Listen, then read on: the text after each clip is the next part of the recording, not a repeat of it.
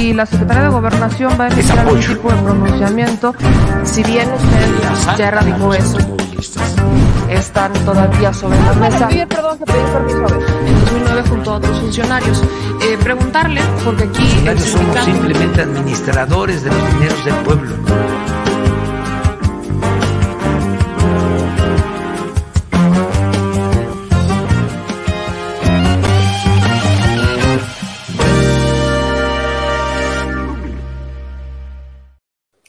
Pero sí, muy buenos días, o más bien muy buenas tardes, noches, después de que la mañanera terminó como eso de las ocho y media de la mañana. Bienvenidos sean al detrás de la última mañanera del 2021 con su segura servilleta, o sea, sé yo, Meme Yamel. Una mañanera en la que se despide la subsecretaria de Egresos de la Secretaría de Hacienda, Estricto Armía, se despide porque se va al Banco de México la primera mujer a cargo del Banco de México.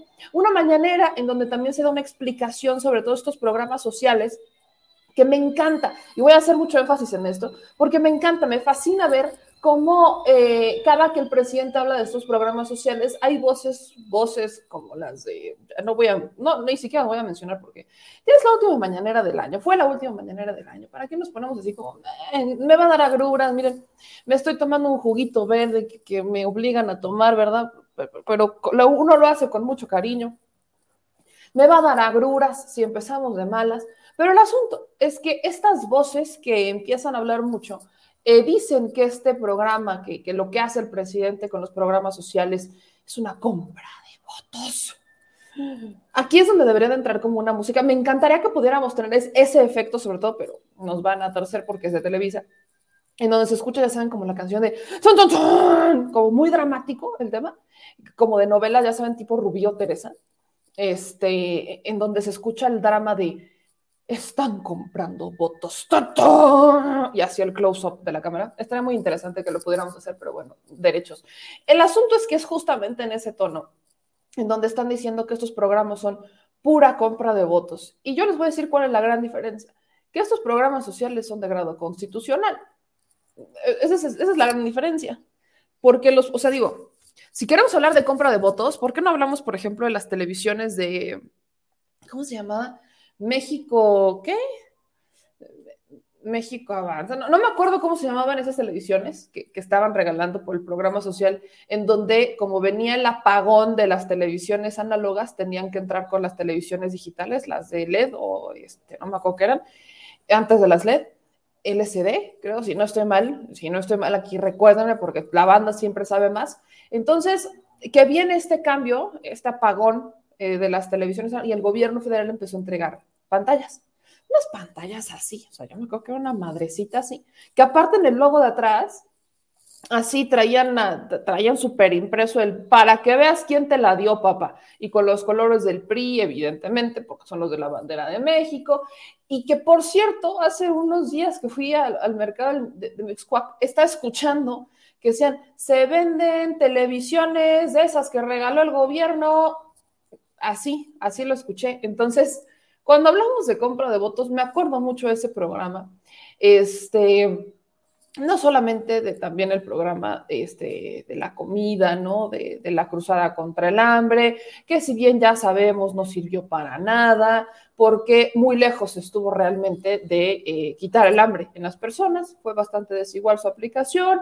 Eh, o sea, me encanta porque cuando hablamos de programas sociales en el pasado, hablamos de una verdadera compra de votos, de cómo a través de las instituciones, y es que es justo ahí, justamente era en esos programas sociales en donde se hacían de estas bases, de, esta, de este mercado negro de IFES o de INES. ¿Se acuerdan que les he hablado mucho de este mercado negro de identificaciones, que son las que tienen los líderes de las colonias, que son las que llevan y son las con las que los afilian? Hoy por hoy mucha gente, creo que ya ha sido cada vez menos, y sobre todo a raíz de esta administración, pero hace cuatro años, cinco años, este, si usted eh, resultaba la única manera en la que se enteraban si estaban, si pertenecían a algún partido político o estaban afiliados a un partido político, era si salían este, en la insaculación del INE para ser o funcionarios de casilla o ser capacitadores electorales. Y entonces, cuando les revisaban y salían, pues decían, es que tú estás afiliado a tal partido y la gente decía, no, espérate, ¿cómo? ¿Cuándo?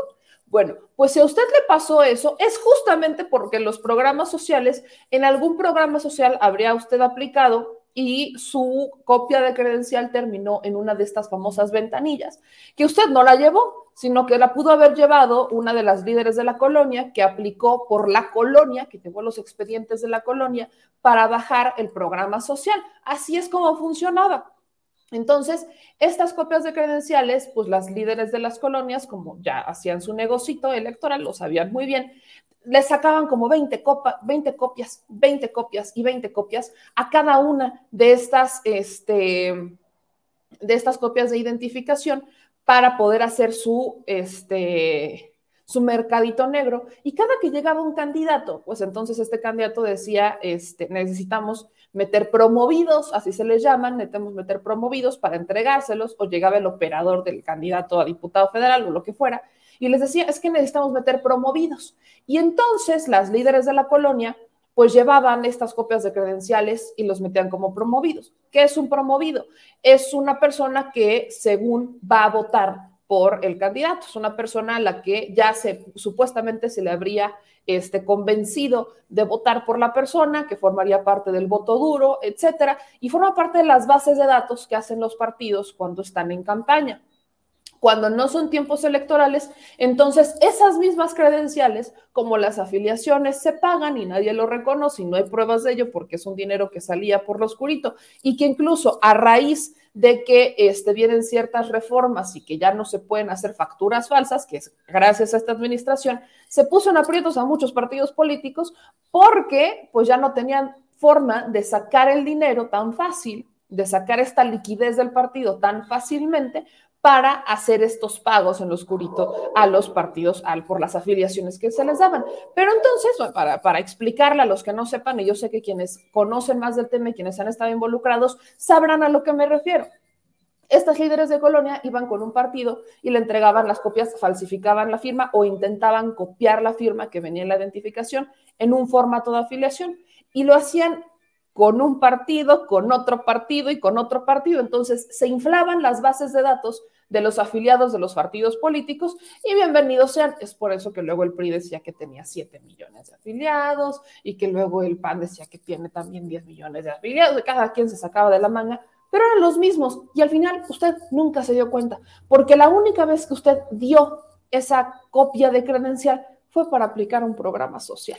Así que cuando nos hablan de puros electoreros, híjole, muérdanse la lengua tantito antes, porque si alguien sabe de cómo funcionó su estructura de programas sociales para empezar a comprar o vender, este, o más bien comprar votos, porque no los vendían definitivamente, para comprar votos, créame que yo medio sí le supe un poquito a cómo lo intentaron hacer o cómo lo hicieron durante muchos años, muchos años. De ahí nacían las estructuras de movilización, o sea, de ahí nacía. Esto ha ido cambiando, y lo tengo que decir, ha ido cambiando de tres años para acá, porque empezaron a implementar medidas que de forma indirecta, sin tomar en cuenta el tema, de forma indirecta le empezaron a pegar a esa estrategia que utilizaban los partidos políticos. Digo, tenga para que aprenda, ¿no? Ya que andamos en materia, tenga para que aprenda. Entonces, ¿cuál es la diferencia hoy con estos programas sociales? Uno, que al menos los que hoy, que son los del bienestar, las becas, este, sobre todo las becas a los adultos mayores, el Jóvenes Construyendo Futuro y todos estos, son programas que están resolviendo problemas y son programas que, por supuesto, han sido insuficientes y le voy a decir por qué, porque apenas están empezando. Son programas que a futuro están proyectados a ayudar a quien, los, a quien sea necesario. Son programas que, por supuesto, y no lo voy a dejar de decir, habrá uno que otro por ahí que quiera pasarse de listo y que quiera aplicar mucho.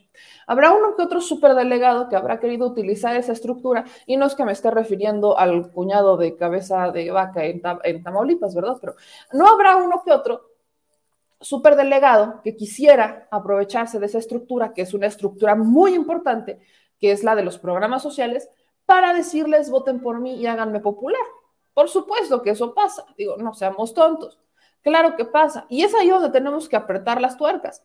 Es claro que un superdelegado que tiene el poder de supervisar la aplicación de estos programas sociales en un estado va a tener el poder de convertirse en gobernador. Es claro que va a pasar. ¿Por qué? Porque si hace bien su trabajo, si va a recorrer las calles y va a conocer las necesidades y va a buscar a los beneficiarios de estos programas, por supuesto que va, si la hace bien, va a saber operar el programa social y va a saber este, llegarle a la gente y convertirse en gobernador. Pero la gente ya no es tonta tampoco.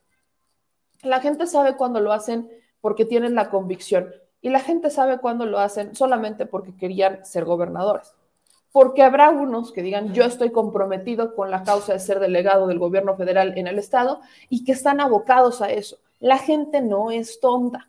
Hoy ya no se la, hoy ya no me los chamaquean como antes. Antes sí, pero hoy ya no. Entonces, esto todo se los pongo en contexto para que si usted va a hablar sobre los programas sociales y quiere decir que los programas sociales es una compra de votos, no vamos a negar, no es una compra de votos, pero no podemos negar que la buena implementación de políticas públicas garantiza gobiernos. Eso es cierto. Y dígame por qué no lo harían. ¿Por qué si están dando resultados y por qué si se está viendo que la gente está viendo, se está viendo beneficiada de un programa, diría, voy a, voy a votar por alguien que quiere quitar el programa? Dígame la lógica de quién cabe eso. Porque el PRI, aunque dicen que no, quieren quitar los programas sociales porque quieren más dinero para una implementación distinta de los programas sociales que no es de forma directa. El PAN definitivamente no quiere programas sociales, aunque le dicen que sí. ¿Qué es lo más curioso? Que todos ellos en los discursos le dicen que sí quieren los programas sociales, pero quieren una aplicación distinta. ¿Y cuál es la aplicación? A través de la terciarización de este recurso, o sea, que le llega a otra persona para que tengan la posibilidad de haber un boche. Ese es el problema, que nadie se lo platica de esa manera y nosotros tenemos que insistir en ello. Así que como ya se fueron dando cuenta, yo ya me fui con la introducción, orden tobogán, como siempre, pero quiero pedirles a todas y a todos que nos ayuden con las manitas arriba, que, nos, que se suscriban al canal y que activen la campanita. Es importante que compartan. Ya fue la última mañanera del año, la última mañanera del 2021, así que vamos a darle a esta conferencia de prensa mañanera porque hay información también interesante. En donde, fíjese, el Tribunal Electoral, que es a lo que me mencionaban ayer, le da otro revés al INE. Este ya sería el tercer revés que acumula el INE, que está por sesionar a las 10 de la mañana. El Instituto Nacional Electoral está por sesionar a las 10 de la mañana. Estamos hablando del tercer revés que recibe el Instituto Nacional Electoral. Dos por parte de la Suprema Corte, quien será el que tiene la decisión final, que es lo que les decía ayer, y uno por parte del Tribunal Electoral, que es el que ocurre ayer. Entonces, vamos a entrarle de lleno con todo esto y ahorita voy a saludar a uno que otro que ya anda por acá este, platicando con nosotros. Dadrástico 2012 nos manda un superchat de 10 dólares. Muchísimas gracias, Dadrástico. Dice Silvia Díaz, además esas copias también se utilizaron para los programas de empleo temporal y las personas ni se enteraban. Era nada más. Eh, Ana Plasencia dice, nunca me imaginé que existían esas mañas de los partidos políticos. La verdad está muy ciega, dicen acá. Este, muy buenos días, Rosy Luna, que también nos está viendo por aquí. Este, Ana Plasencia dice, bueno, quise decir mañas y lo cambia. Eh, dice Federico, viva AMLO, viva México, que todos los ciudadanos mexicanos les deseo un feliz año que venga lleno de prosperidad, salud y mucho amor. Muchas bendiciones. Este, dicen aquí, las finanzas, en finanzas de Puebla, un día fui dueño de siete camionetas oficiales y yo no estaba en el gobierno del estado. Madre. ¿Miren a lo que me refiero? De ahí es donde surgen muchas cosas. Como tienen la información de sus credenciales para votar, de la nada usted se convierte hasta en proveedor oficial del gobierno federal y no tiene ni empresa. De la nada, hasta mi niña Yaruba está emputada. Imagínese, imagínese que mi niña que ni la debe ni la teme anda así, vea nada más, vea nada más le digo que la cosa no está, no está interesante. Este dice, Jaime, ¿me ya viste que después de retirar la demanda a los consejeros del INE se está obligando a los cuatro a dar más dinero para la revocación? No se está obligando. Vamos a tener que analizar eso porque lo que hoy el presidente dice, a ver si no le da elementos al INE. Ya sabíamos por dónde iba. O sea, el, el gobierno tiene dinero, claro que tiene dinero. No quiso dar, eso nos quedó a todos perfectamente claro. El gobierno federal no quiso dar más dinero, no es que no pudiera es que no quiso dar más dinero. Pero lo que hoy le está proponiendo al INE es un, como un acuerdo de vamos a llegar a la mitad del camino. Si ustedes aplican un buen control de austeridad, si se reducen el sueldo, si ustedes realmente se ve esta voluntad, después de que ya les dijeron tres veces que no y que parece que la definitiva va a ser que no, eh, si después de todo esto ustedes aplican un plan de austeridad, entonces el secretario de Hacienda podrá ver si no se alcanza, y sí se puede, de lo que está recuperando, del dinero que está incautando, si se les da dinero. Eso es lo que dice hoy el presidente. Yo no estoy de acuerdo. Yo no estoy de acuerdo. Entiendo el punto de llegar a la mitad del camino, pero ya le dijeron tres veces que no y parece que en la definitiva le van a volver a decir que no.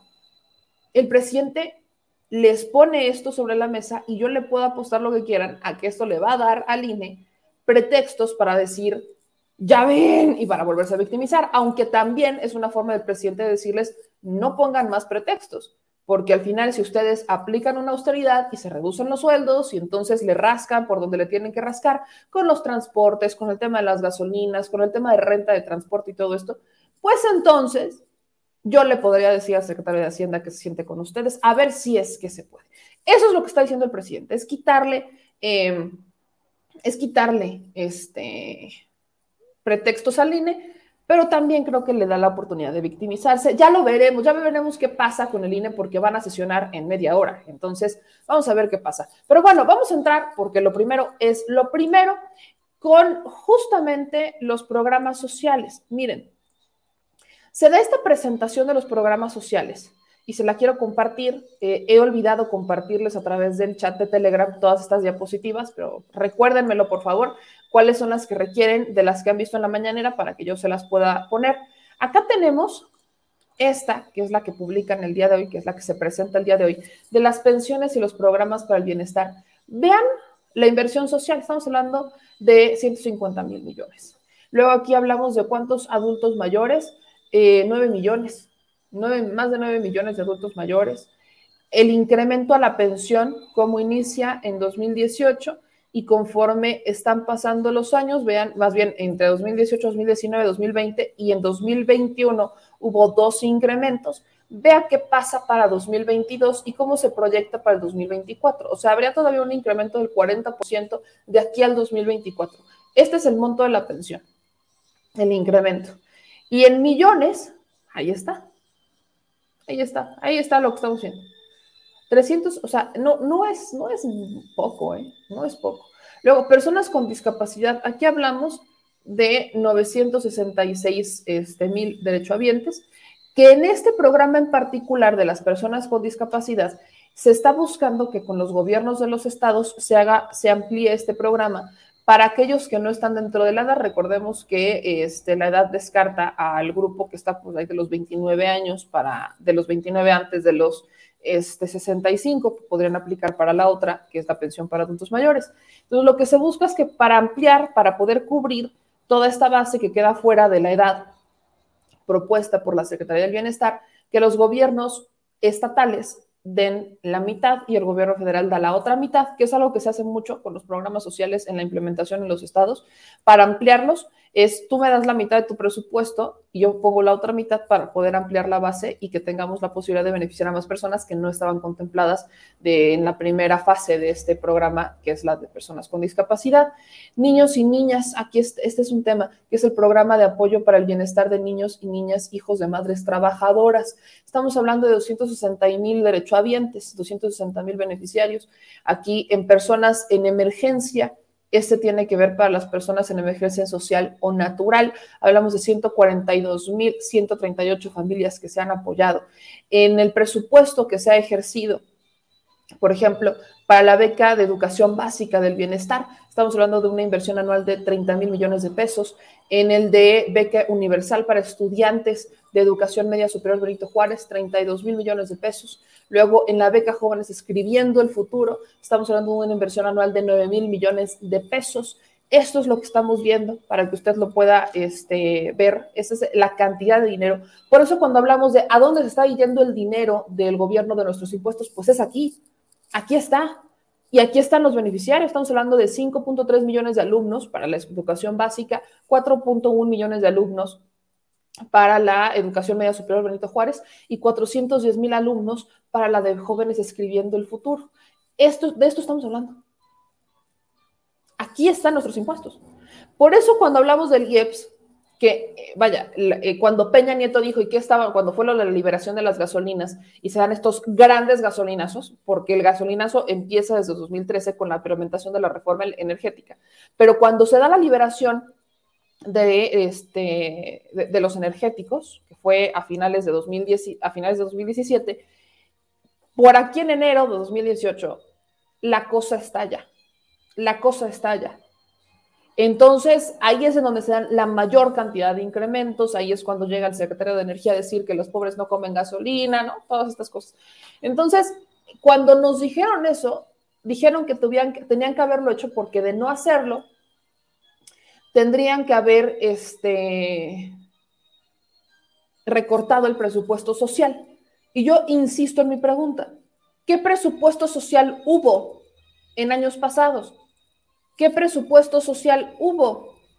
El presupuesto social del que todos se agarraron era el de solidaridad, del programa de solidaridad que se convirtió en progresa o en prospera, creo era progresa. Bueno, el primer objetivo de solidaridad era ubicar a los más pobres del país y después apoyarlos a través de la participación social comunitaria, o sea, de comités que repartían los recursos del gobierno federal para el combate a la, a la pobreza.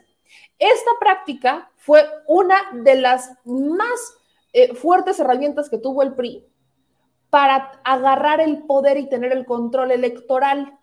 Era esa. Entonces, Cedillo decide conservar este mapa de pobres. Hablemos otra vez del Cedillo, al que este Vargas Llosa le quiere poner un monumento. Otra, otra cosa por la que hay que ponerles monumento a ellos, pero bueno.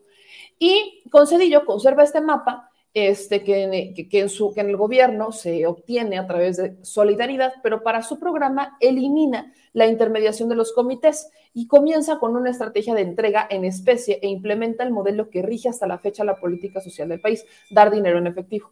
Ahí es cuando recibe el nombre de Programa de Educación, Salud y Alimentación Progresa, que además puso de condición que el dinero en efectivo solo se entregaría a madres de familia que cumplieran con enviar a sus hijos a la escuela y asistir a consultas médicas. Progresa este, se enfoca únicamente en habitantes de comunidades rurales y en luchar contra la desigualdad de género, entregando a los madres de familia el apoyo federal. Eh, vinieron oportunidades, luego vino su, ampliación y con Vicente Fox en 2002 se anuncia que Progresa cambiaría el programa eh, al de Programa de Desarrollo Humano Oportunidades. explico? Pero vaya, esto fue transitando esto fue transitando hasta llegar al sexenio de Enrique Peña Nieto, en donde en su sexenio el 85.7% de los programas sociales a los que se les invirtieron 620.034 millones de pesos tuvieron un desempeño inferior al óptimo, fueron opacos y esto según el índice de desempeño de los programas públicos federales. O sea, estamos hablando que 8 de cada 10 programas sociales eran ineficientes. 8 de cada 10 programas sociales con una inversión de 620.034 millones de pesos. Ese es el problema. Ese es a lo que nos referimos cuando hablamos de implementación opaca de programas sociales, ¿no? A eso nos referimos. Pero bueno, habrá quienes digan que esto no sirve de nada, pero tan sirve que aquí se pueden ver los resultados. Hoy yo sí veo, hoy yo sí escucho personas que dicen, es que ya me llegó mi beca. No me voy a olvidar, por ejemplo, el caso de Manuel Pedrero ¿Cómo es que conocimos a Manuel Pedrero? Para aquellos que dicen, es que eres la creadora de no sé qué. Bueno, a Manuel Pedrero lo conocimos porque él recibía estas becas y ese dinero él le, lo daba en su casa a su mamá para que pudieran construir su casa. O sea, era su granito de arena para que su mamá pudiera construir su casa.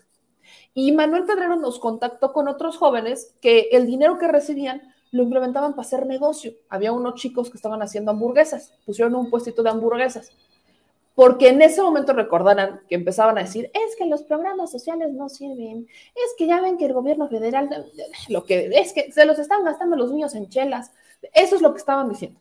Entonces empezamos a buscar cómo es que había jóvenes que estaban haciendo cosas distintas con su dinero. Pero además, no se me va a olvidar, por ejemplo, de este programa social que es este, en donde te dan este, experiencia laboral en el que los, eh, me llegó un chavito que hizo sus prácticas o hizo su servicio en este programa en la Secretaría de Relaciones Exteriores y que lo termina y ya trabaja ahí. Ya lo contrató la Secretaría de Relaciones Exteriores. Y estoy hablando de la Secretaría de Relaciones Exteriores. Ojalá así veamos cada vez más casos en empresas. Y estamos viendo que se rinden frutos, estamos viendo a los adultos mayores que están recibiendo sus, sus apoyos. Por supuesto que habrá quienes todavía no los reciban, claro que habrá, pero estamos avanzando Y por supuesto que hay que denunciar el por qué no se han recibido algunos programas sociales que ustedes me los han hecho. Bueno, aquí, por supuesto que se ve el tema de la escuela es nuestra, dónde están atendiendo más, se da cuenta, vea los picos que hay. Chiapas, Guanajuato, Guerrero, Jalisco, Estado de México, Michoacán, Oaxaca, Puebla, Veracruz. El programa de mi escuela es nuestra. Y vean el monto, estamos hablando de 13.550 miles, o sea, 13.550 millones 300 mil pesos. De eso estamos hablando. Luego vienen los resultados del programa Jóvenes Construyendo el Futuro, que es este al que me refiero. Se tienen contabilizados 2.105.696 beneficiarios desde el arranque del programa del 28 de diciembre del 2021 y aquí viene el presupuesto que se le da a cada uno. O sea, esto es importante mencionarlo porque aquí es cuando nos dicen, es que no se está apoyando, es que, es que aquí está nuestro dinero. Esto es lo que nos debe de interesar preguntar, eso es lo que nos debe de interesar observar. Aquí está nuestro dinero, está aquí, nuestro presupuesto, nuestros impuestos están aquí. Por supuesto que es importante mencionarlo. Es necesario. ¿Cómo cierran los programas sociales? Pues aquí está lo que se ha aprobado, lo que se ha ejercido, el avance de los programas sociales. Eh, la asignación a los programas sociales, dónde están los incrementos, si usted se puede dar cuenta, aquí viene la tabla. Estamos hablando de 23 millones de beneficiarios, o sea, el 65% de los hogares recibe algún tipo de programa y el presupuesto para el 2022 estamos hablando de 445.520 millones de pesos, o sea, un incremento del 30%. Aquí es en donde están nuestros impuestos. Yo sé que hay mucha gente que, que muchos podrán ahí decir, es que, es que esto es electoral y lo que usted quiera, guste y mande, pero lo podrán pensar, por supuesto que sí, porque la buena implementación de los programas sociales garantiza votos, claro. ¿Qué persona en su sano juicio que se está beneficiando de un programa social va a votar por un proyecto distinto? ¿Qué persona en su sano juicio que se está beneficiando, que está viendo cambios, que le están beneficiando los cambios, va a votar por un por alguien que le dice, por alguien que le miente, por alguien que ha votado en contra de los programas sociales. En la lógica de quién iba a pasar eso, porque es importante decírselo a los panistas, pese a que muchos de estos programas ya son de grado constitucional, sobre todo los del bienestar, lo que tiene que ver con los apoyos a los adultos mayores, las becas para los discapacitados, las madres, etc.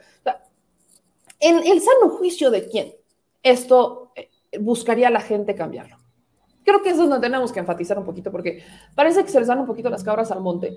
Y me resulta muy interesante entender la lógica bajo la cual esperan que la gente deje de votar por un programa que está beneficiándoles. De ahí el miedo de muchos, de ahí el miedo de muchos. Pero bueno, dentro de los temas este, que tenemos que tocar está justamente que esta también es la, ya se va, este, la que actualmente es subsecretaria de egresos de la Secretaría de Hacienda para ser la primera gobernadora del Banco de México? Esa es una gran pregunta que tanto le hacen al presidente como le hacen a quien ahora será la este, gobernadora del Banco de México, la primera mujer gobernando el Banco de México. Vea usted y escuche lo que le preguntan al presidente y lo que responde sobre la primera mujer gobernadora del Banco de México y qué es lo que va a hacer. Algo que ha sido realmente este, criticado, porque es que es mujer, es que cómo se les ocurre, se les ocurre, etcétera. Entonces, vamos a ver lo que el presidente responde y lo que la subsecretaria, la que todavía subsecretaria de egresos de la Secretaría de Hacienda, hablan sobre este último momento en la Secretaría de Hacienda antes de ser la primera gobernadora. La primera mujer, por cierto, eh, en la historia del Banco de México.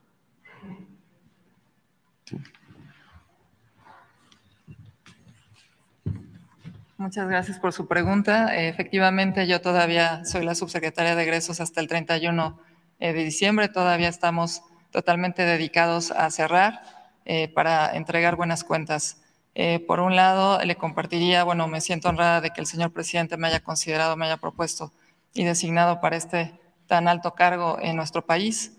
como ya señalé en mi comparecencia en el Senado, bueno, pues el Banco de México es una gran institución que cuenta con un equipo muy sólido, eh, donde realmente, como lo señalaba en ese momento, pues eh, hay que cumplir con el mandato que está muy claro del Banco de México, que es mantener el nivel de precios, eh, que es un mandato que además beneficia a las personas más vulnerables. Cuando hay inflación, los más afectados justamente es este sector Entonces, mi compromiso, como ya lo señalaba, y no solamente el mío, sino del mandato normativo o el eh, andamiaje institucional que tiene el banco, es eh, cumplir justamente con ese mandato.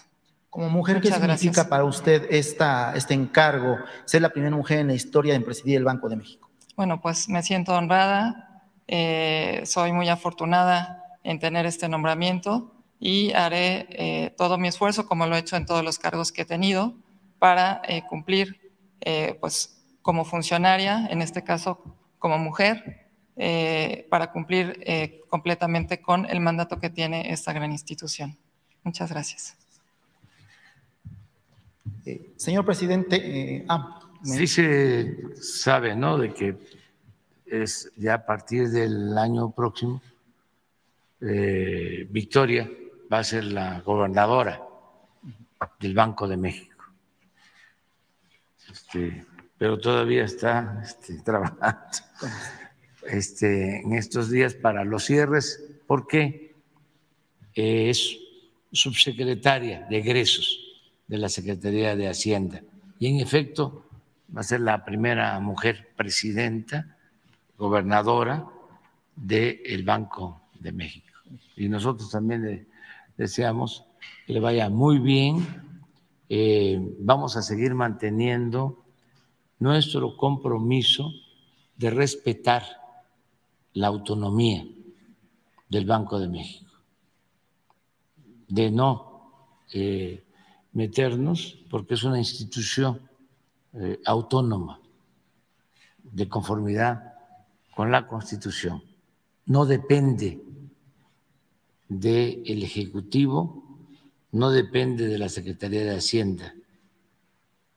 Eh, es una institución que, como lo ha dicho aquí Victoria, eh, tiene como propósito el que se lleven eh, finanzas, se logre una administración eh, en las finanzas públicas sanas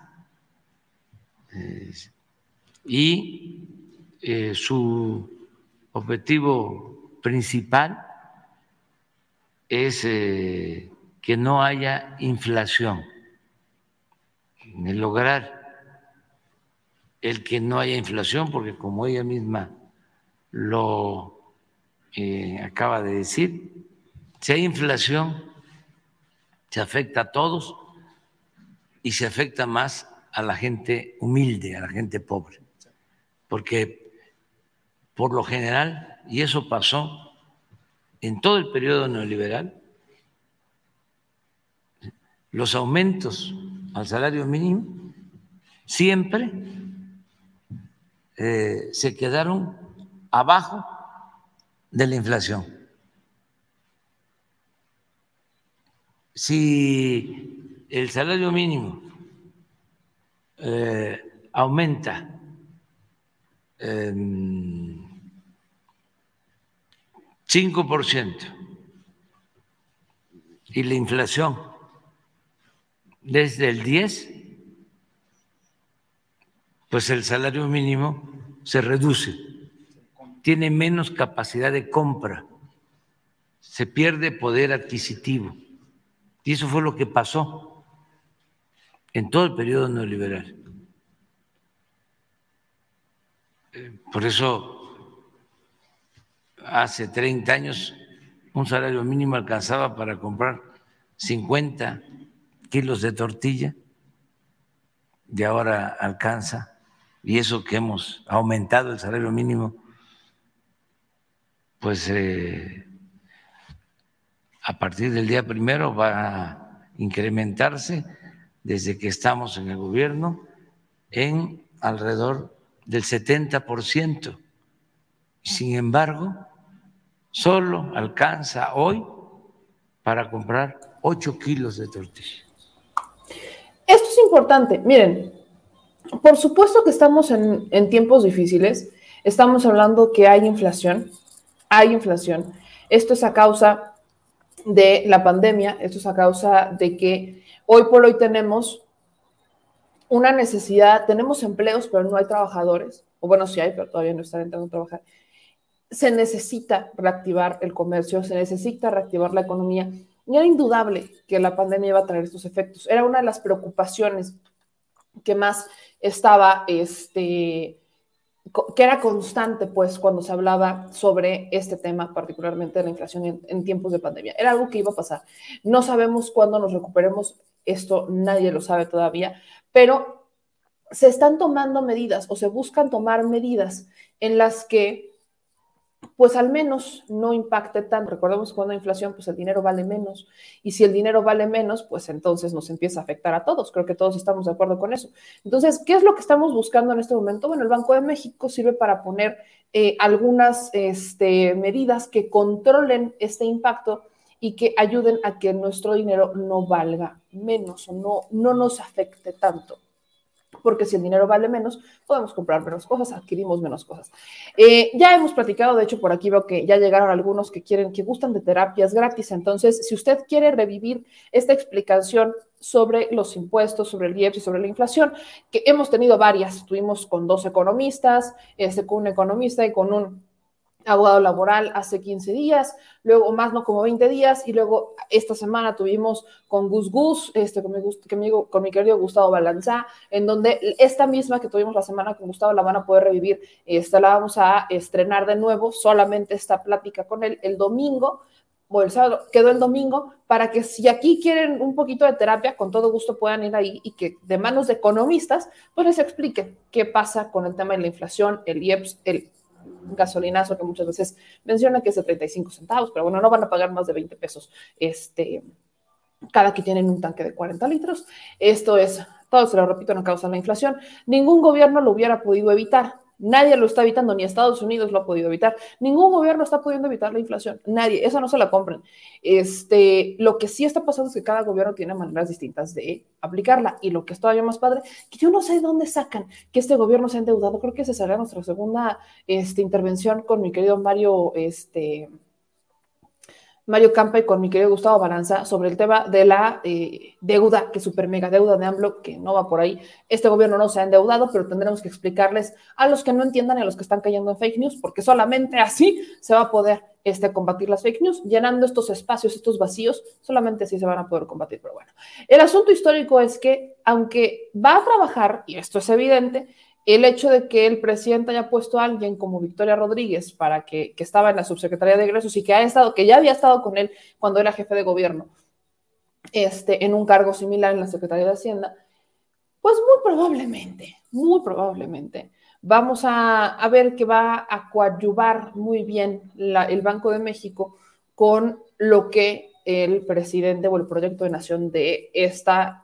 de esta administración. Eso es cierto. Aunque no decide solamente Victoria Rodríguez. Recordemos que aunque ella es o será a partir del primero de enero la gobernadora del Banco de México, hay subgobernadores que no siempre, o más bien no han estado siempre de acuerdo con el presidente Andrés Manuel López Obrador, pero a voces de los economistas han hecho un buen trabajo este, en el último año, han hecho un buen trabajo en el último año y podría continuar así. Hay que ver cómo funciona. Lo importante aquí es, y es lo que tenemos que observar, que aunque se lleven bien y logren trabajar juntos, que exista la autonomía, porque no porque exista autonomía quiere decir que no van a colaborar o que no pueden trabajar juntos. Claro que sí, pueden y deben, porque forman parte de la gobernabilidad de un país. Solamente es se respeten las autonomías y sabemos que eso pasa, sabemos que eso pasa, solamente son temas a observar. Pero bueno, en temas, en otra de las preguntas que se le hace al presidente hoy en la mañanera, tiene que ver con un asunto que platicamos ayer con Citlali Ramírez y me preocupa y me preocupa mucho, porque particularmente en 2000, rumbo al 2022, ya el próximo año, o sea, en dos días,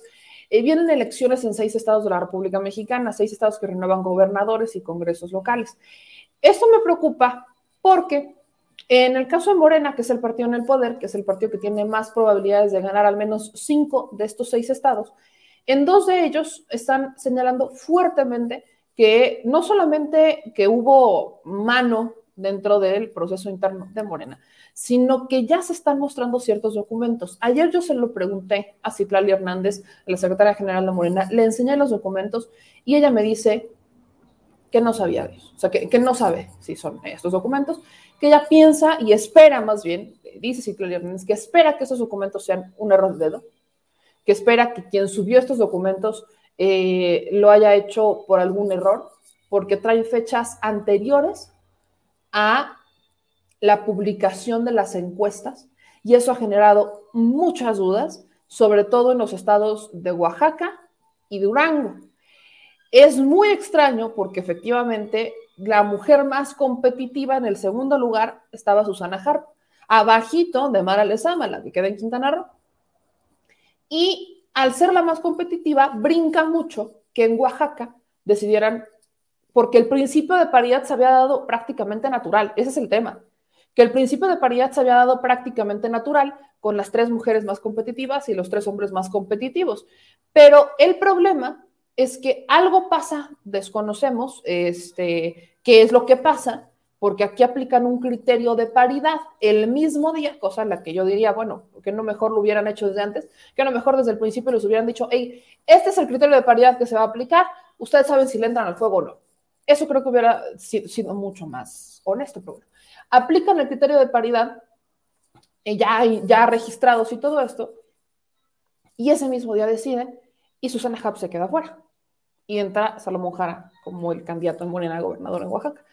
Y esto despierta muchas dudas, despierta muchas críticas. Dicen que van a tener una sesión del Consejo Comité de Elecciones de Morena, en donde se tendrán que despejar estas dudas y Tlali se compromete aquí en el programa a que esto se tiene, se tienen que despejar estas, se tienen que responder estas preguntas, porque estos documentos que le enseñé, que es el caso particular de Oaxaca y el de Durango, no traen su firma traen la firma de los demás, no la de ella, y esto me brinca porque son justamente los dos documentos que vienen con fecha del 18. Ella dice que no, no sabe, no, sabe, espera que haya sido un error y esperemos tener respuestas pronto. Este, seguimos buscando a Mario Delgado porque probablemente él sí sabe, su firma sí está. Este, pero bueno, el asunto es que lo preguntan al presidente hoy en la mañanera y el presidente, en vez de responder él, ¿A quién manda? Al secretario de Gobernación. Eso es lo que dijo el secretario de Gobernación, Adán Augusto, sobre los asuntos de Morena en Durango y Oaxaca particularmente. Pues básicamente la resolución del Tribunal Electoral le revoca el acuerdo que el INE había emitido, le dice que la única causa por la que se puede suspender el proceso de revocación de mandato sería porque no se reúnan el número de firmas suficientes y le mandata a que eh, en el caso de la solicitud de recursos tienen ellos primero que hacer sus adecuaciones presupuestales y que si consideraran que necesitan apoyo externo, le llaman, entonces puede pedir a la Secretaría de Hacienda una eh, ampliación de participaciones y que la Secretaría de Hacienda está obligada a responder en tiempo y forma y de manera fundamentada, ya sea concediendo la ampliación o eh, negándola eh, por alguna causa. Eso es básicamente.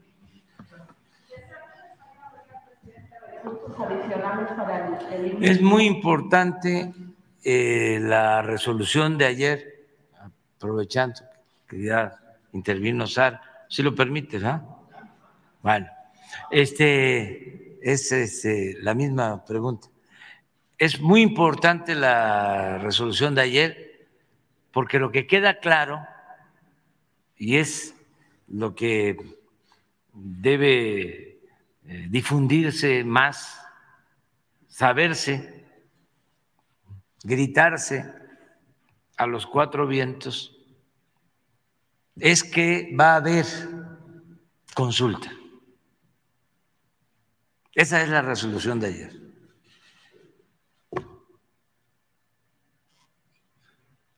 Eso es la esencia. Va a haber consulta.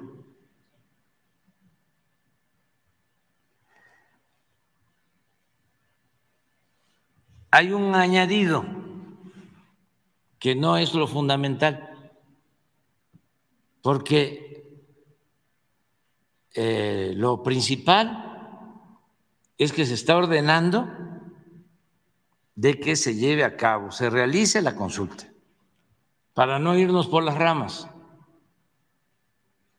porque después como que este, nos vamos a lo secundario,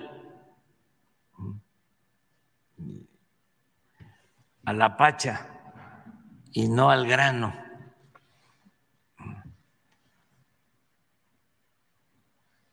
Adicionalmente se dice que el INE, para hacer la consulta, tiene que hacer un ajuste a su presupuesto para financiarlo. O sea, primero tiene que hacer la consulta. Segundo,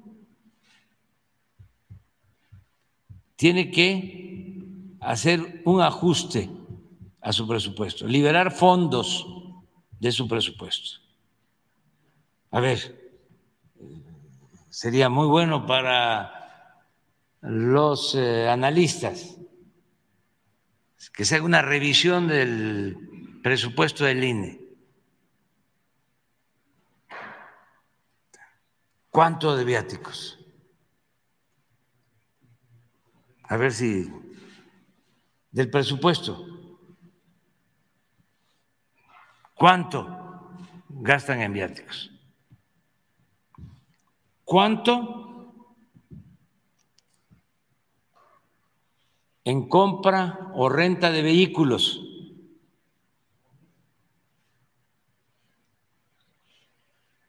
¿Quiénes tienen vehículos? ¿Cuánto en combustible?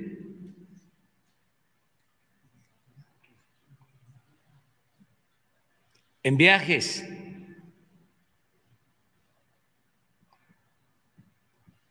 Una revisión. Y si eh, se actúa con austeridad, se puede también hacer una reducción de los sueldos de los altos funcionarios públicos. ¿Cuánto ganan los consejeros? En total. Asesores. ¿Cuántos asesores? ¿Cuánto ganan? Sí, los viáticos, ahí está comida y este todo lo que implica el gasto. Entonces, ahí pueden lograr una disminución. Si ellos ofrecen, primero, también tienen que decir cuánto va a costar y cuánto van a aportar. ¿Cuánto pueden liberar de esos fondos? Y ya que Hacienda vea si puede, si tiene posibilidad, de acuerdo también a las prioridades, porque hay que seguir apoyando a los que lo necesitan, ¿cuánto podría ayudar? si es que tiene posibilidad de hacerlo sin afectar ningún programa. Ahí hay que pensar este, a los que tienen que decidir, que yo creo que esto le va a corresponder al secretario de Gobernación al secretario de Hacienda, como una recomendación. Hay que ver ahora que eh, se está recogiendo dinero mal habido, porque eh, está cayendo dinero, no del pago de impuestos, sino de fraudes este, al instituto para devolverle al pueblo lo robado, de ahí pueda salir algo. Y luego también eh, está cayendo mucho dinero de las extorsiones. Entonces ahí puede este, apoyarse si es que eh, no puede realmente con el ajuste, con el plan de austeridad, el INE tener los recursos suficientes. Esa sería la recomendación. Y aquí ya se informa, pero lo importante, regreso a lo inicial, es de que se va a llevar a cabo la consulta y todos debemos de participar, todos. Es un buen ejercicio y un precedente para que hacia adelante, este, si se porta bien un presidente, a seguirlo apoyando. ¿Se porta mal? Para su casa para afuera, que no se tenga que estar soportando a un mal gobernante seis años. Ya con tres es más que suficiente y se puede enderezar el rumbo si entra uno mejor, se ayuda mucho. Y además eh, nadie se va a sentir absoluto. Todos van a tener que aplicarse porque el pueblo pone y el pueblo quita. Esa es la democracia. Es un ejemplo a nivel mundial. Muy bien, entonces vamos con Ramón. Aquí le quiero hacer una aclaración importante. En la pregunta que hace el reportero, lo primero que le pregunta es sobre el tema del tribunal. Y lo segundo que le pregunta es acerca de este, del tema de Morena. El presidente no le responde, le evita responder al tema de Morena, o sea, lo evade. El tema de la elección en Morena lo evade y dice, y vamos con Ramón, que es un compañero de Oaxaca. Y el compañero de Oaxaca, pues, le explica que hay una preocupación y todo esto. Pero bueno, el tema era ese, y yo aquí se me fueron las cabras al monte, porque justamente el presidente Vita le dio la vuelta, dijo con permiso y no le responde el asunto que tiene que ver con Morena y se aboca a responder el tema del INE. Así que vamos a entrarle al tema del INE y le voy a explicar unas cositas. ¿Qué es eh, la decisión del tribunal? El tribunal electoral le dice este, al INE que la insuficiencia presupuestal no es una razón válida para suspender o no hacer o no celebrar el proceso de revocación de mandato, que no es. De hecho, cito lo que dice el tribunal. La determinación de posponer la celebración del proceso de revocación de mandato y por ende de interrumpir los trabajos preparativos y de organización de la misma sin causa justificada va en contra del derecho de la ciudadanía de participar en los actos de preparación de ese ejercicio democrático, lo cual está garantizado constitucional y convencionalmente. Eso lo sabe el tribunal. Que lo único, el único motivo legal por el que el INE puede interrumpir el proceso es si no se reúne el 3% de las firmas de los electores inscritos en la lista nominal o en caso de que la solicitud no corresponda a cuando menos 17 entidades federativas. Ese es el único motivo. A esa altura sabemos que ya están en el proceso de revisión y que llegaron muchas más firmas, si no estoy mal, prácticamente 10 millones de firmas, lo cual supera el 3%, supera por mucho el 3%. El asunto es que el tribunal, y es lo que no dice Ciro Murayama, porque se lo quiero compartir, Ciro Murayama pone parte de la resolución del INE, no la pone completa, pone parte, aquí yo lo voy a compartir. Ciro Murayama pone una parte y dice, el Tribunal Electoral mandata continuar con la revocación de mandato y ordena, cosa que no es tan así, a la Secretaría de Hacienda responder a la brevedad al INE sobre la ampliación, ampliación del presupuesto. Es una sentencia histórica. Hacienda debe considerar que está ante una obligación de Estado. No está obligando a Hacienda a dar dinero, no.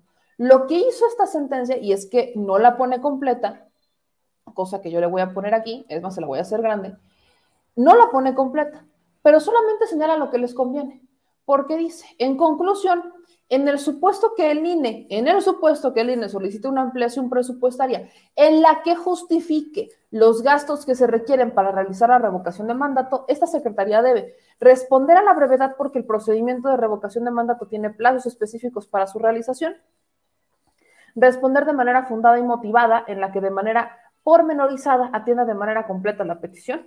Al responder debe considerar que se está en presencia de una obligación de todo el Estado mexicano que involucra la participación de la ciudadanía en la vida pública del país.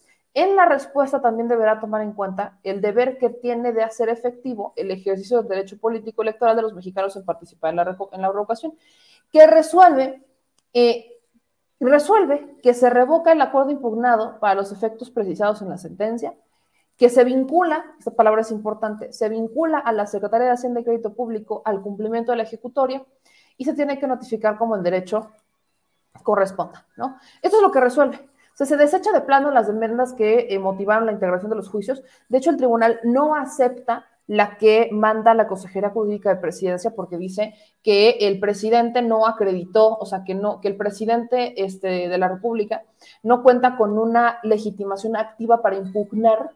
Por eso señala que el presidente no participó como autoridad responsable ni demostró en su demanda alguna supuesta afectación en el, en el detrimento de sus intereses, derechos o atribuciones. No toman, por eso le digo, no toman este, la, impugnación de la Consejería Jurídica, solamente toman la impugnación que viene de Morena, la del Partido del Trabajo y de organizaciones ciudadanas, que son las que este, motivan el, el formato, ¿no? las que buscaron que se llenara el formato. Pero aquí hay algo importante que le digo, no está diciendo el INE.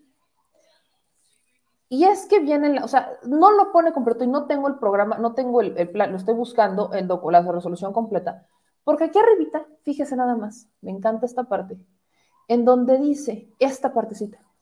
Perspectiva de austeridad, disponibilidad y eficiencia presupuestal para, la que, para que la referida obligación constitucional sea factible de garantizar la efectividad del derecho político electoral de participación del INE. Estamos hablando de que el presupuesto tiene que aplicar una perspectiva de austeridad, disponibilidad y eficiencia presupuestal.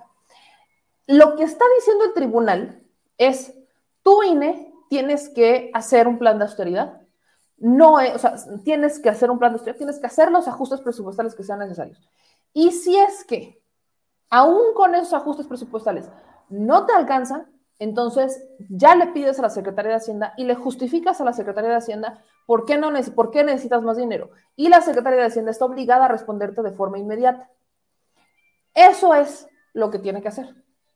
Y tiene que responderte de manera este, fundada y motivada. Y a la brevedad, porque estamos con el tiempo encima. ¿Qué es lo que hoy dice el presidente? Bueno, si el INE aplica un plan de austeridad, entonces el secretario de Hacienda con todo gusto se puede sentar con ellos y decirles, pues te puedo dar otra lanita.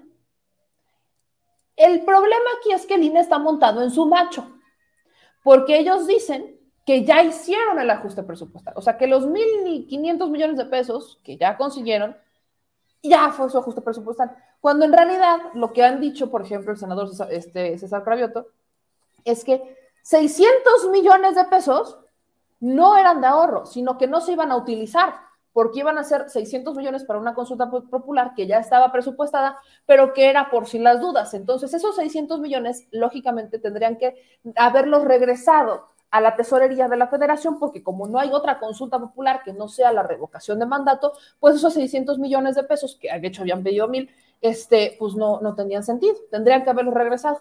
Pero lo que hizo el INES, en vez de regresarlos, pasarlos a la revocación de mandato. Y además hizo un ajuste presupuestal por 200 millones de pesos, 200 y cacho millones de pesos. Eso es lo que hace el INE. O sea, el ajuste presupuestal del INE no es de 1.500 millones, es de 200 y cacho millones de pesos. Ese es su ajuste presupuestal con su plan de austeridad y demás. Ese es el ajuste presupuestal que hizo el INE, no de 1.500, fue de 200. El asunto aquí es que lo que yo creo que va a pasar es que, pues como el secretario de Hacienda está obligado a responderles, pues muy probablemente el secretario de Hacienda les va a decir en dónde recortar dinero. O sea, el secretario de Hacienda les va, es, y vaya, sería lo lógico, ya que el INE parece no tener voluntad, el secretario de Hacienda que conoce cómo está, en dónde están las asignaciones presupuestales, pues podría decirles, mira, recórtale de aquí, recórtale de aquí, también puedes, mira, si tú le recortas de todo esto, yo te puedo asignar tanto, más. Y ahí ya tienes el dinero. Pero incluso esto obliga al INE a que no solamente se hagan ajustes presupuestales, sino que, en, o sea, no, no solamente hacer recortes, pues, sino también a, la, a cómo van a organizar la consulta. ¿De qué elementos se van a hacer para organizarla? Eso es de lo que estamos hablando. Que estamos en un momento crucial en el que lo que se está buscando es no solamente un recorte presupuestal, sino que el proceso sea más barato. Y es lo que los consejeros que no votaron a favor de la suspensión, han mencionado, porque han dicho, oigan, es que estamos en una situación en la que lamentablemente, pues estamos viendo cómo no estamos haciendo todo lo que nos toca. No hemos terminado de hacer todo lo que nos toca. No hemos terminado de hacer nuestra parte. Eso es lo que está diciendo al menos cinco consejeros.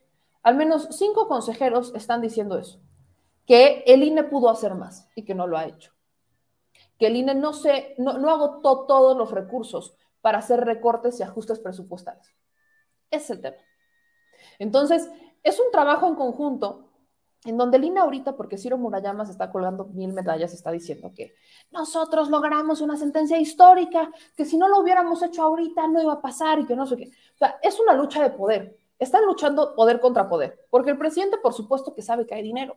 Claro que hay dinero. Si el presidente tiene, o sea, trae el dinero este, controlado, para que si ocurre alguna tragedia se ponga, para que si se necesita se dé. Entonces, para eso quiso hacer los recortes presupuestales en los fideicomisos, no porque sean injustificados, sino que si la situación no amerita, eliminar la burocracia que existe para sacar los recursos y poder entregarlos de forma inmediata a las situaciones que así lo requieran. Pero estamos en una lucha de poder en donde a nosotros se nos ha hecho excesivo la propuesta de línea de gastarse prácticamente 4 mil millones de pesos en una revocación de mandato. Se nos ha hecho excesivo hasta mi niña Yaruga dice que hasta ella, vean, hasta ella dijo que está hasta la madre de que Lina quiera cobrarlos tanto por hacer, por hacer democracia. Cuando hay elementos de los que se puede valer, cuando vaya, pueden reciclar algunas cosas, no, no tienen que comprar material electoral, porque me encanta, presupuestan comprar material electoral en cada elección y reciclan material electoral de elecciones pasadas en cada elección. Entonces yo pregunto, no es posible, digo, obviamente te harán faltante unas cuantas plumas, pero no como para que te gastes millones de pesos en comprar crayones o plumas. Por supuesto que no. Perfectamente puedes reciclar y más cuando en un ejercicio pasado, o sea, el del, el del año pasado, nos pidieron llevar nuestra propia pluma. O sea, por eso se los digo, creo que el INE tiene mucho de dónde hacer recortes presupuestales y sin tocar sueldos encima. O sea, ya que el tema de los sueldos lo traen tan encima que ya nos, nos encantaría que lo hicieran, pero que están tan aferrados y que la Suprema los protege y por eso soy realista, tienen muchas otras cosas en donde pueden hacer recortes presupuestales. Yo se lo dije al propio consejero José Roberto Ruiz Aldaña y en, se lo dije en este programa. Hay, o se están haciendo gastos en donde le están pagando a, a este, académicos para que hagan un trabajo para el que ya tienen a una persona me dice, son 17 mil personas trabajando aquí aproximadamente en tiempos electorales. 17 mil personas trabajando en el INE. Y de esas 17 mil personas todavía contratan personal académicos de la UNAM, algunos, para que vayan a hacer el trabajo para el cual ya tienen una persona que se les ha pagado. Y luego les piden, le piden a un académico de la UNAM que busque y le pagan 50 mil pesos por eso, para que busque a alguien que escriba un libro sobre democracia yo sé que 50 mil pesos no será mucho para la revocación, pero perdón, si yo me enteré de estos gastos y lo podemos ver a través de transparencia, que alguien a mí me explique cuántos otros no estarán en la misma situación.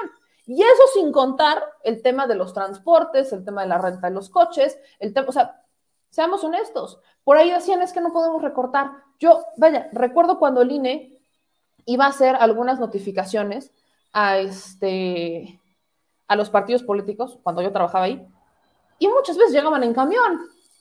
Espero siquiera que les pagaran el camión, pero así como que digas que el transporte lo tienen garantizado para las notificaciones y las labores que tengan que hacer los del INE, no es cierto. O sea, perdón, pero no es cierto. Yo los veía llegar en bicicletas, en transporte público. Rara vez los vi llegar en coches y no iban con los logotipos del INE.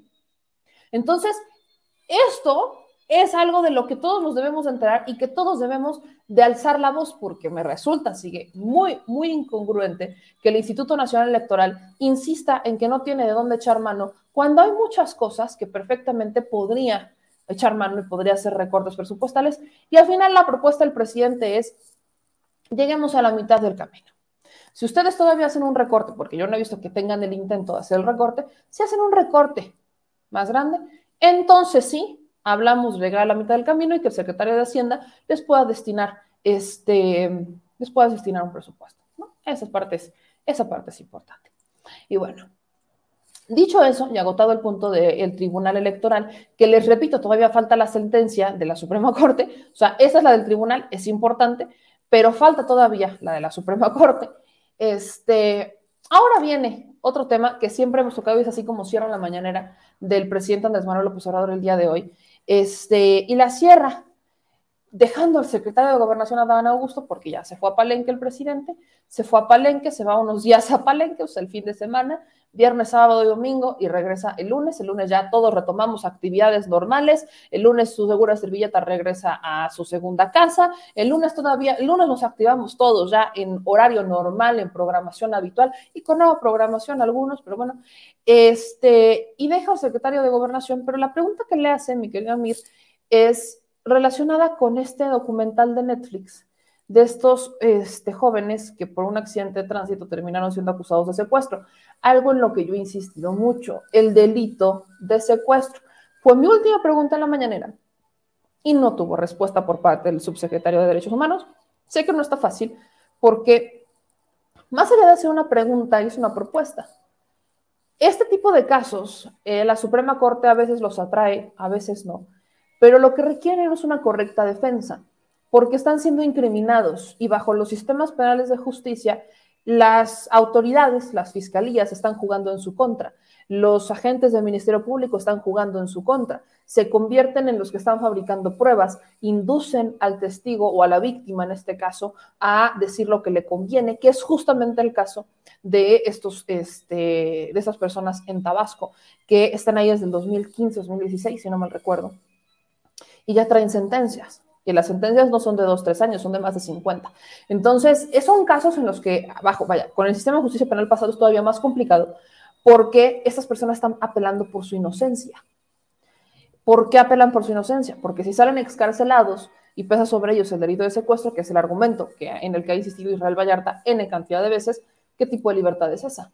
¿Qué tipo de libertad le podrían dar a una persona que todavía trae encima la marcha de haber supuestamente secuestrado a alguien y que no tiene la garantía de decir, fui incriminado, fui culpado. Por supuesto que el problema es grande porque de cumplirse, de comprobarse que la autoridad fue omisa, de comprobarse que estuvieron en prisión durante tantos años por este por un delito que no cometieron, hay reparaciones. Eso lo marca la ley. Ni siquiera es algo que ellos este, puedan detener. Si la autoridad les comprueba la inocencia y comprueba que se equivocó con ellos, hay existe la reparación del daño. Son sentencias. Así están las sentencias. Las sentencias lo ordenan a que se repare el daño porque es, es que hubo un daño por parte de las autoridades. Y no estamos hablando de dos pesos, hablamos de mucho dinero. Entonces, ese es un tema importante que se debe de tocar. No es, o sea, es lógico, es lógico y es parte de la ley. Por eso les digo que no es tan sencillo sacar a una persona este, inocente por un tema como es el secuestro no es tan sencillo. Habrá incluso algunos que digan, a mí no me interesa si me declaran inocente o culpable, yo lo que quiero es salir. Entonces, los lograrán sacar mediante un decreto, que no, no es cierto por el decreto no ni por el de amnistía, los podrán sacar mediante un acuerdo de preliberación, ¿no? que es así como se les llama, acuerdos de preliberación, en donde podrían este, salir de, prisión, estar este, ya en la vida normal, pero no existe una reinserción social. Y al no existir una reinserción social, pues están libres sí, pero ¿qué tipo de libertad es esa cuando no tienes tus derechos este, ciudadanos, políticos ciudadanos? No, no tienes. Ni siquiera les dan una INE, por ejemplo. No tienen ni cómo identificarse. El tema es complicado. Por eso insisto en que la respuesta tiene que ser más grande. Curiosamente, en el mismo sentido en el que Amir lo plantea, pues es lo mismo que yo he dicho en el tema de Ricardo Monreal. El gobierno federal tiene la atribución de pedirle a la Suprema Corte, a través de la Secretaría de Gobernación, que atraiga el caso, que lo revise. Pero ¿saben quién también la tiene? El Senado. Y por eso, insisto, y esperemos la respuesta que el día de ayer me decía el señor productor, que nos contestaba este, uno de sus eh, particulares, del senador Ricardo Monreal, que lo iban a revisar, eh, iban a revisar si nos daba la entrevista. Yo insisto, y lo digo de muy buena onda, si tan legítimo es el, este, el interés por las personas que están eh, privadas de su libertad de forma injusta, pues yo le paso algunos cuantos teléfonos que tengo acá, es más, llevo a las personas, se las llevo al Senado y que platique con ellas para hacer algo. Si está tan preocupado por el tema, que se haga algo, porque es un delito bastante complicado y ellos tienen atribución para hacer reformas eh, de, de, alta envergadura, vamos a llamarle.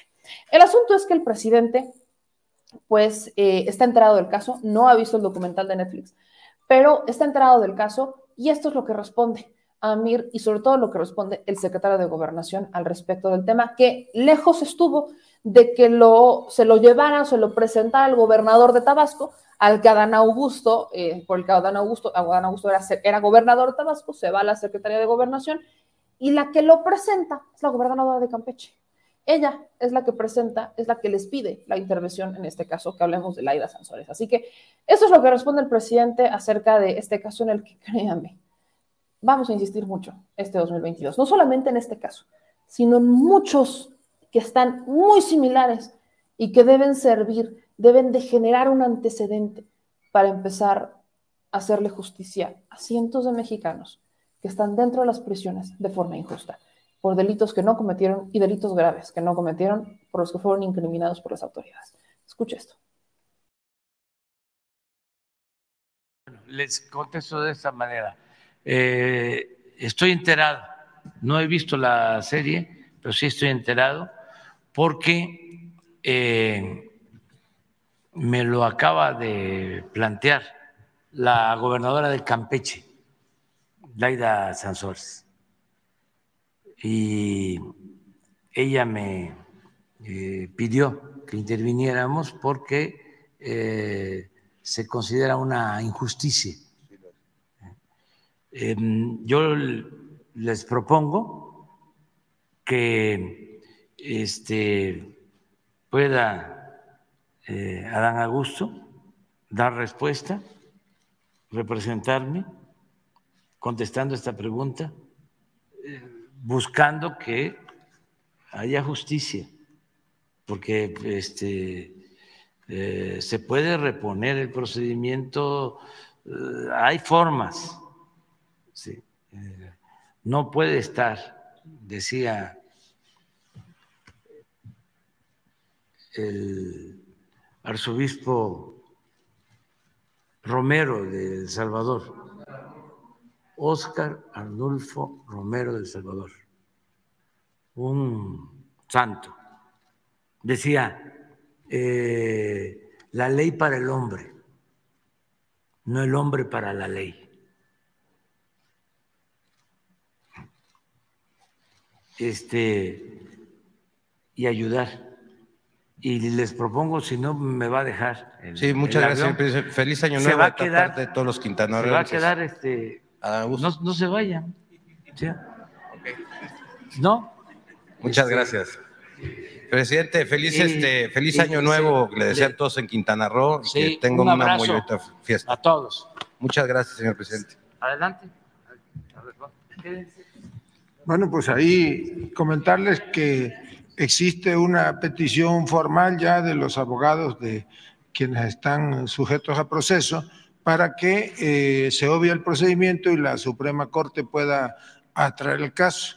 Adicionalmente a ello, hay abiertas investigaciones sobre funcionarios, exfuncionarios en este caso de la Fiscalía Estatal, que lo fueron durante los años entre 2012 y 2018 y pues estaríamos a la espera de que la autoridad judicial emita su resolutivo. Señor secretario, este, exactamente en ese sentido venía la otra pregunta, que la CNDH también tiene la facultad para poder, este, dicen también, eh, este, estoy enterado que, que hace seis años hicieron quejas en la Comisión Estatal eh, allá de Derechos Humanos en Tabasco pero no han emitido ninguna recomendación, a pesar de que hay tortura, hay evidencias de tortura y que en los expedientes hay fotos y bueno, pues están muy, muy, muy, este, muy evidentes las, las, las, eh, las evidencias.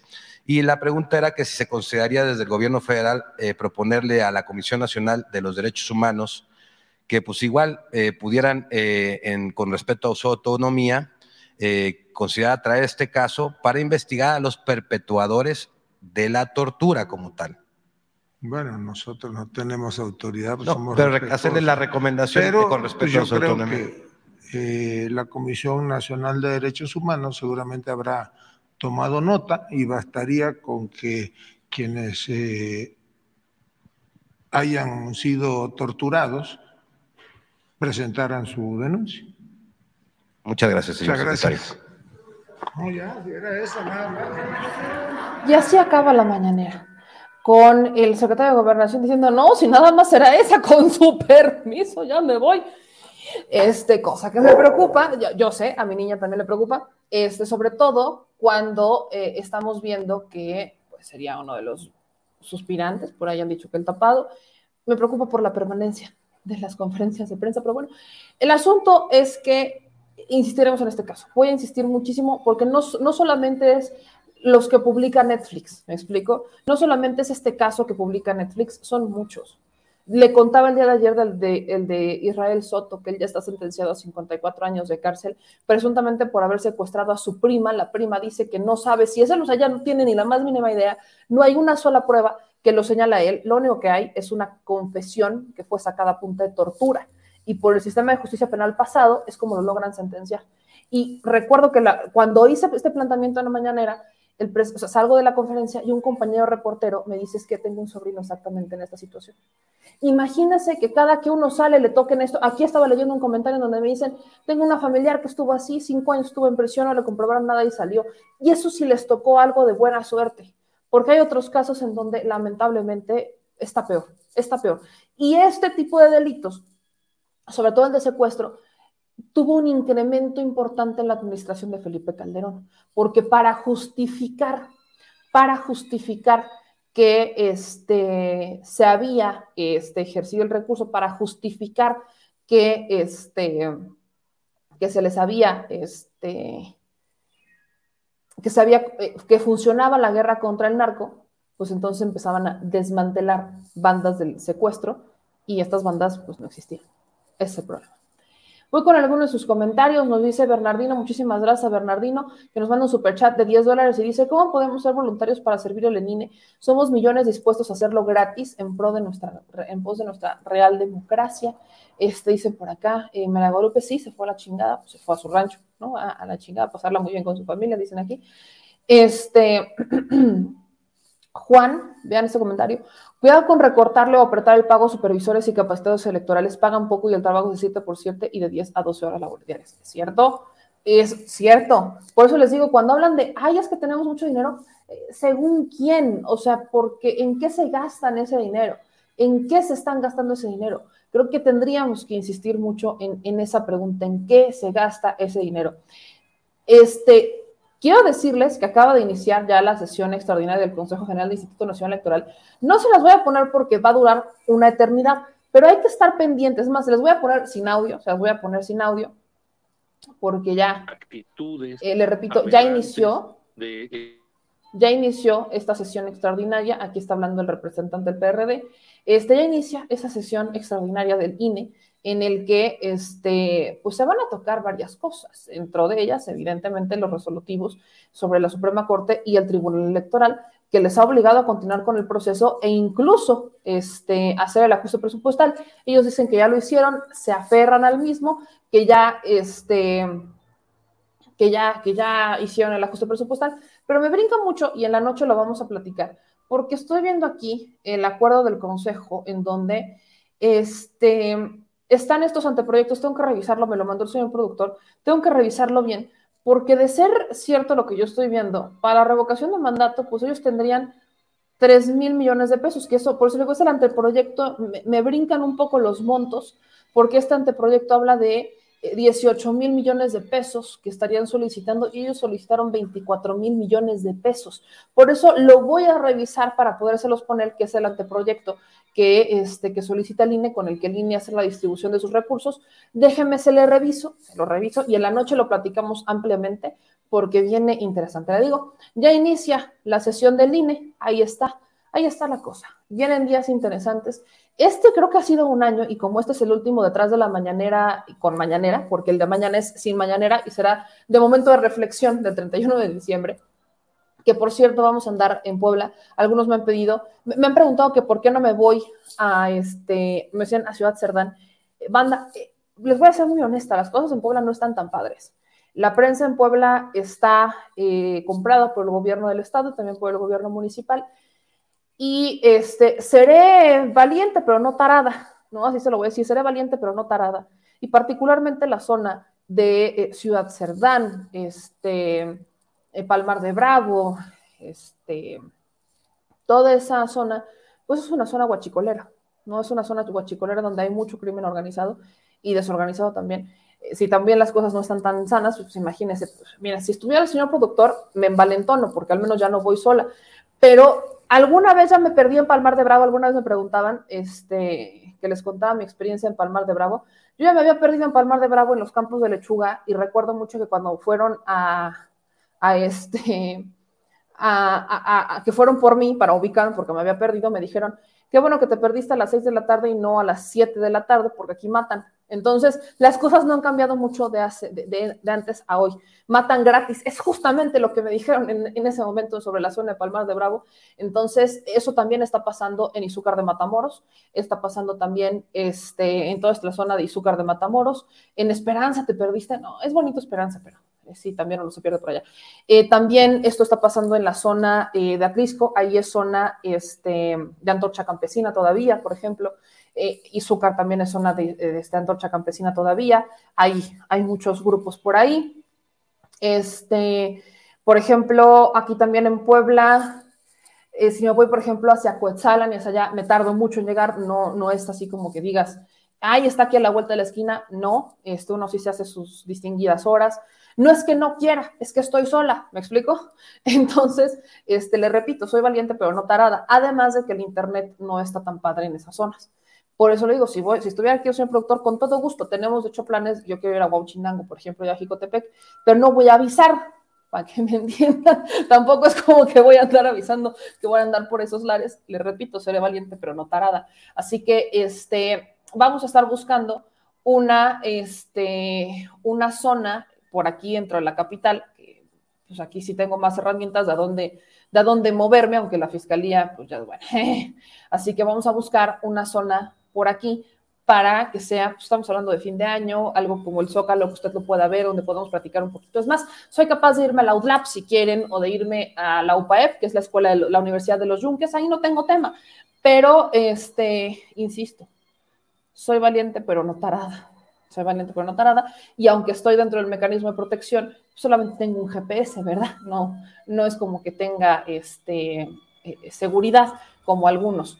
Así que esa parte es, esa parte es importante que para, para, para, para compartírselas, pues voy sola, para que me vean, voy sola sin tema, sin avisar. Pero lo que yo estoy haciendo en este momento, pues es avisarles para que si ustedes quieren ir, pues puedan este, acompañarnos, como le hicimos en el Zócalo, que sea un lugar seguro para todos, ¿me explico? Que sea un lugar seguro para todos.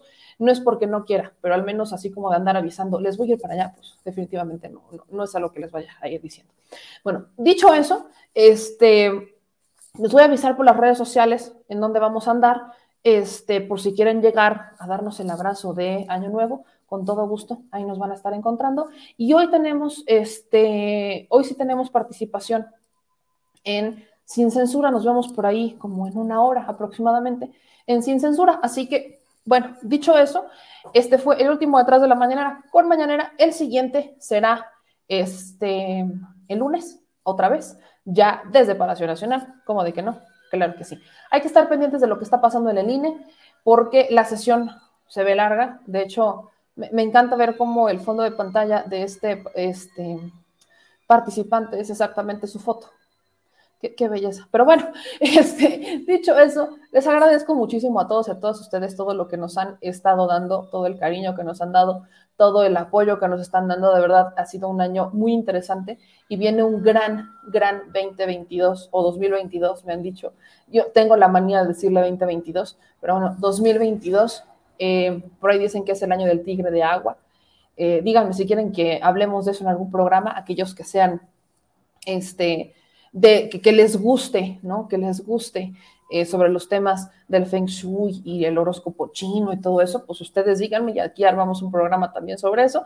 Lo grabamos y los pasamos el primero de enero y sobre todo quiero agradecerles porque este, este ha sido un año de cambios y será el próximo uno de transiciones y de mucho trabajo, gracias a ustedes, porque con ustedes todo y sin, y sin ustedes absolutamente nada. Así que, dicho eso, pendientes de lo que dice el INE, les deseo, ya me dijeron que sí, pues ahorita mismo lo, con uno que me diga que sí, con todo gusto, vamos a hacer este programa sobre el Año Nuevo Chino y este, nos vemos al rato, nos vemos a las nueve de la noche, aquí de nuevo, en su programa Al Chile, donde vamos a hablar justamente del tema del INE. Y les quiero recordar, por aquí me están diciendo, que faltó el resumen del año. Hoy no hicimos, este año no hicimos resumen del año, lo podemos hacer hoy en la noche, hagamos algo hoy en la noche con el resumen del año. Pero lo que sí hicimos fueron los Chili Premios 2021. Los Chili Premios 2021, estamos, estamos a nada de publicarles el promo, así que estén muy pendientes porque premiamos lo mejor de lo peor de este año. Es la primera edición de los Chili Premios 2021-2021. Así que ustedes votaron, ustedes participaron, hubo menciones honoríficas y vamos a estrenarlo. Yo creo que sí, sí se estrena mañana. Se estrena mañana los Chili Premios 2021, donde premiamos lo mejor de lo peor de este año. Así que pendientes todos, muchísimas gracias a Luis Campos que nos manda 5 euros. Yo también te deseo un muy buen 2022. Ya se me estaba acabando la saliva.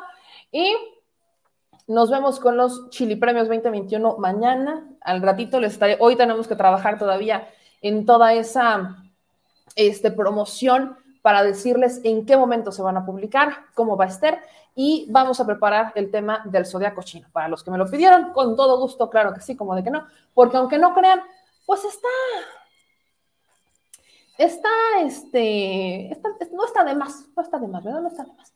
Gracias, Amanda García. Miren, nos dice, yo trabajo en el INE y hay mucho que decir. Pues si quieres decir algo, mi querida Amanda García, mándame correo. Me han llegado muchos y yo les agradezco. No voy a mencionar los nombres porque a eso me comprometí, a no mencionar sus nombres. Pero me han contado muchas cosas que pasan del INE. De ahí justamente les hemos sacado algunas notas sobre este sobre el problema que hay con los pagos a los capacitadores, eh, algunas tranzas que han ocurrido en Hidalgo, en el Estado de México. Lo hemos eh, informado, hemos generado notas al respecto, así que si quieres, mándame un correo, Amanda, yo te lo agradecería mucho. Aquí está apareciendo mi correo en pantalla, que me lo han pedido últimamente. Estamos depurando correos electrónicos, este, porque me han llegado varios, algunos que me llegan solamente para decirnos hola, así que les respondo y les digo hola, pero este, gracias a todos los que nos contactan y que nos mandan correos, ahí está. Y bueno, Dicho eso, mis queridos chilitos de mi vida y de mi amor, nos vemos en la noche y nos vemos en una hora en Sin Censura porque hoy tenemos este, hoy tenemos también programa por allá. Dicho eso, les mando un beso a todas y a todos ustedes. Yo soy me llamé y esto fue el detrás de la mañanera. No olviden dejar sus likes, suscribirse y activar las notificaciones porque como que aquí hay noticias. Nos vemos por la noche y nos vemos en Sin Censura también. ¡Ah!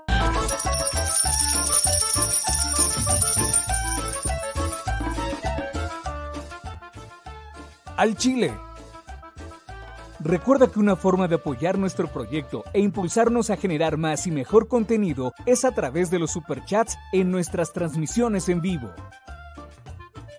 Solo tienes que dirigirte al recuadro donde escribes mensajes, darle clic al símbolo de moneda, colocar los datos de tu tarjeta bancaria, el monto a donar y de forma inmediata se verá reflejado en un recuadro de color con el mensaje de tu preferencia. Otra manera, por si no nos alcanzas a ver en vivo, es ir a la descripción de nuestro video de YouTube, darle clic a la liga de PayPal y repetir el proceso como en los superchats. Ese recurso llegará directo a nuestra cuenta bancaria. En Facebook también puedes apoyarnos de forma mensual. En el inicio de nuestra página encontrarás el botón Quiero colaborar. Ahí podrás adquirir una membresía que nos impulsará a seguir combatiendo la infodemia desde esta plataforma. Y si eres de los que no confía en la tecnología, puedes hacer un depósito o transferencia a nuestro número de tarjeta Banamex, desde cualquier establecimiento, banco y hasta tu aplicación móvil. Anótalo. El número es 4766-8415-9203-0897. Recuerda, esto es completamente voluntario y es una forma de apoyar e involucrarte más con este proyecto independiente. Hazlo tuyo y comparte.